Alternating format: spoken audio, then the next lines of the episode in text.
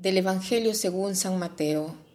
En aquel tiempo Jesús dijo a sus discípulos, Nadie puede servir a dos amos, porque odiará a uno y amará al otro, o bien obedecerá al primero y no hará caso al segundo. En resumen, no pueden ustedes servir a Dios y al dinero. Por eso les digo que no se preocupen por su vida pensando qué comerán o con qué se vestirán ¿Acaso no vale más la vida que el alimento y el cuerpo más que el vestido?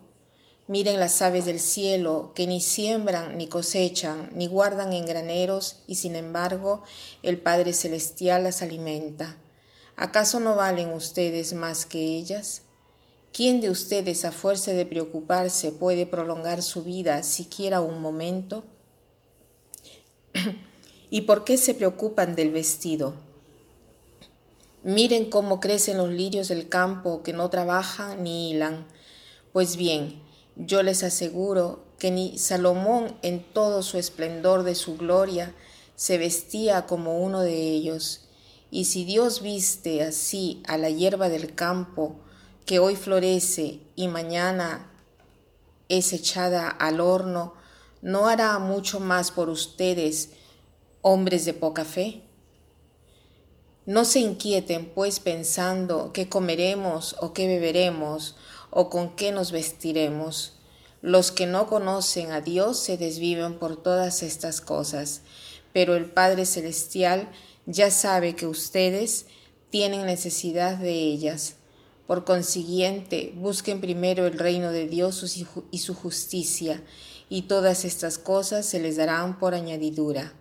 No se preocupen por el día de mañana, porque el día de mañana traerá ya sus propias preocupaciones. A cada día le bastan sus propios problemas. Hermosas palabras estas de Jesús. Qué, qué paz que dan. Quiere decir que ponerlo en práctica es vivir una vida diferente, una vida serena, una vida pacífica. Jesús nos dice, nadie puede servir a dos amos, Ninguno puede servir a, Dios y a la riqueza. Y sigue, no se preocupen por vuestra vida. Es, está relacionado eh, eh, em, al hecho de que no podemos tener nosotros dos amos. Si tú tienes como amo a Dios, lo pones en el primer lugar y es el primero en tu vida. Tú entonces no te preocupes por la vida, porque sabes que Dios es Padre y que ve por ti. En cambio, si tú no pones a Dios en el primer puesto, ahí sí que hay que preocuparse, porque sabes que eres tú que tienes que proveerte a ti mismo. En cambio, quien pone a Dios en el primer lugar no se preocupa más. Por eso, eh, eh, este por eso, está relacionado al hecho de que tú has elegido a Dios en primer lugar, ¿no? Dice, no se preocupen por su cuerpo, por lo que comerán, por cómo se vestirán, por lo que beberán. Solo los paganos se preocupan por esto. Nosotros debemos ser diferentes de aquellos que no creen, porque de otra manera, la fe, ¿para qué me sirve? La fe se debe ver. Una persona que vive de fe es una persona diversa de la que vive sin fe. Se ve que quien tiene la fe no se preocupa, se ocupa, solamente eso, eso sí, no tiene las ansias, porque todo lo que pone en las manos de Dios, ¿no? Eh, todo lo deja Él en sus manos, trabaja, se ocupa, trabaja sí, pero no se preocupa. Esta es la diferencia entre quien cree y quien no cree. Ocuparse, pero no preocuparse. Dios ve y provee. Si nosotros ponemos en primer lugar a Dios, Dios sabe qué cosas yo necesito. No nos preocupemos por el mañana y vivamos el hoy.